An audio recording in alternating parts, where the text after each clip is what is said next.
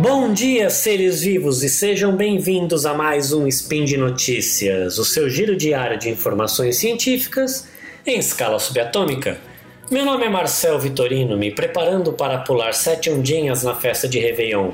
E hoje, dia 27 Nixion do calendário Decatrian e dia 30 de dezembro do calendário Gregoriano, aquele que sofrerá um reboot na virada do ano, vamos falar sobre tecnologia.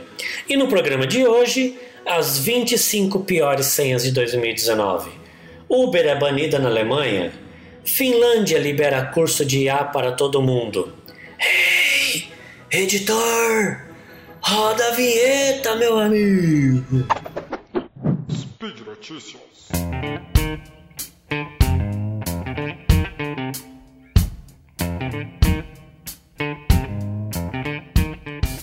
Todo ano a Splash Data reúne senhas expostas em vazamentos na internet e lista quais são as mais comuns. Muita gente ainda está usando 123456 ou 1234567789, QWERTY e password para fazer seus logins. Além disso, diversos usuários resolveram adotar senhas aparentemente mais seguras, como 1Q, 2W, 3E, 4R e 123QWE. São padrões de teclado que um hacker conseguiria descobrir com muita facilidade. Em comunicado, a Splash Data dá uma boa notícia. Password era uma das duas senhas mais utilizadas em todo o levantamento desde 2011. No entanto, em 2019 ela caiu para o quarto lugar, Óbvio, ela sequer deveria ser utilizada, mas parece ser um avanço. As senhas admin e welcome também caíram de posição. Há alguns itens novos na lista, como Dragon, provavelmente por influência de Game of Thrones. Como a série acabou e muita gente reclamou do final, Imagino que esta senha não estará entre as mais utilizadas em 2020. A lista também inclui novidades como QWERT, YUIOP, que aparentemente muitas pessoas decidiram seguir conselhos como use senhas longas e use letras e números. No entanto, essas sequências correspondem ao layout da maioria dos teclados no mundo e são terrivelmente fáceis de descobrir, especialmente agora que estão no ranking do Splash Data. Embora muitos programas de computador agora impeçam a criação dessas senhas, aplicativos mais antigos e alguns sites ainda permitem que as pessoas usem senhas perigosamente fracas, explica a empresa. A Splash Data estima que quase 10% das pessoas usaram pelo menos uma das 25 piores senhas da lista deste ano, e 3% usaram a pior delas, 1, 2, 3, 4, 5, 6. Ela elaborou esta lista após analisar mais de 5 milhões de senhas vazadas na internet ao longo de 2019, principalmente na América do Norte e Europa Ocidental. Não foram considerados os vazamentos provenientes de sites adultos. As 5 top das 25 piores senhas de 2019 são as seguintes.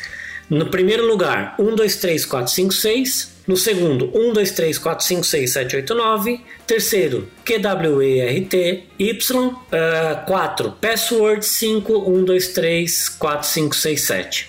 Ou seja, as pessoas ainda estão com bastante preguiça de criar senhas fortes. Neste cenário, é bastante recomendável usar uh, administradores de senhas como OnePassword ou outros administradores de senha, porque você só precisa lembrar a senha do administrador de senha e deixar que ele faz o resto do trabalho. Principalmente é, porque a gente vem vivendo um, uma era onde vazamentos de, de, dados são bastante comuns e as empresas não, é, não têm escrúpulos para usar esses dados para, para vendê-los e para qualquer outro tipo de coisa. Lembrando também que hackers estão sempre à procura uh, de senhas bastante fáceis e é bastante comum uh, fraudes acontecerem pela internet. Um tribunal alemão proibiu nos últimos dias os serviços de carona no Uber da Alemanha, argumentando que a empresa norte-americana não possui uma licença necessária para oferecer serviços de transporte de passageiros usando carros alugados. O veredito é outro revés para a empresa depois que perdeu sua licença para transportar passageiros pagantes em Londres no mês passado, com o órgão regulador da cidade alegando que havia colocado em risco a segurança dos passageiros.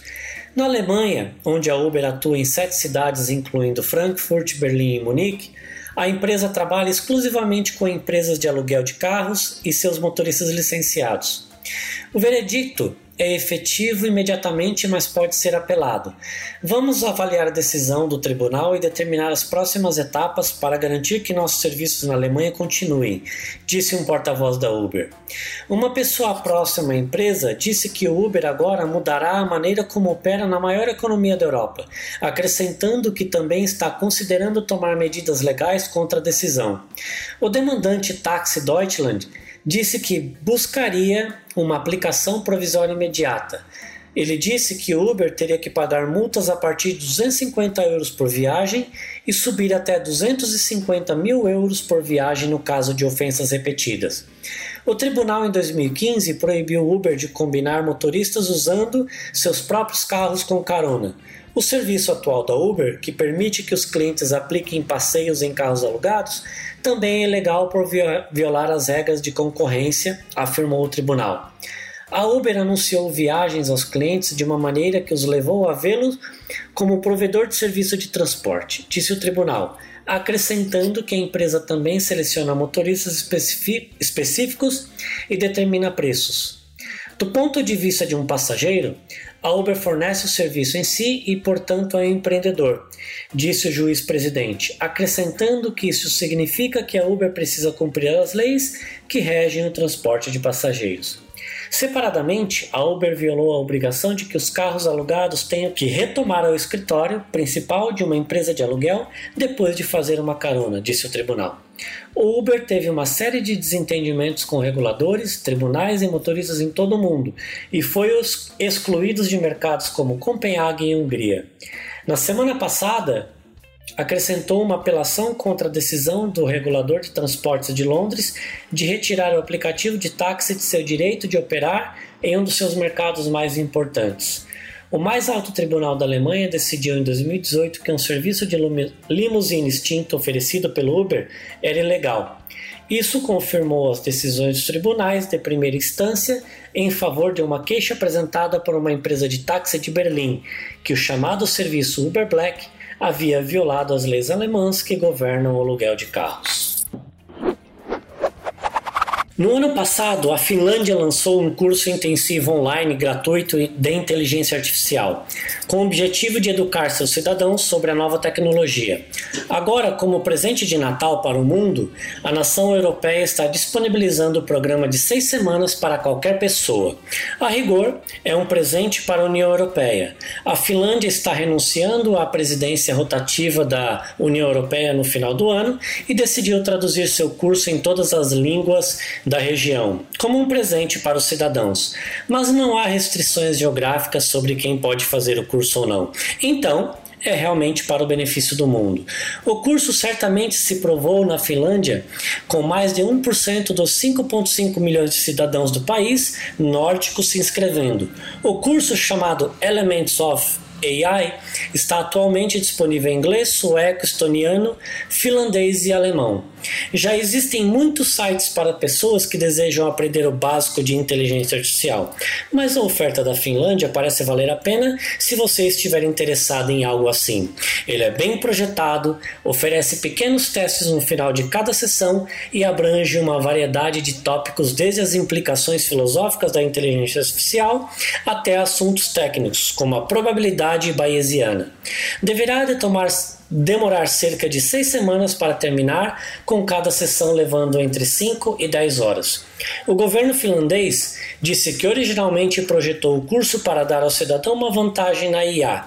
A Finlândia sempre superou seu peso em tecnologia e educação, por isso parece sensato casar com os dois pontos fortes.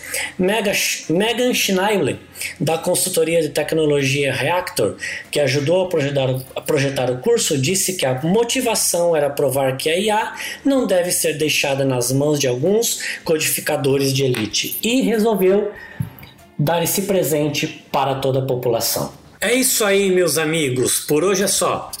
Quero lembrar que os links comentados neste episódio estão no post.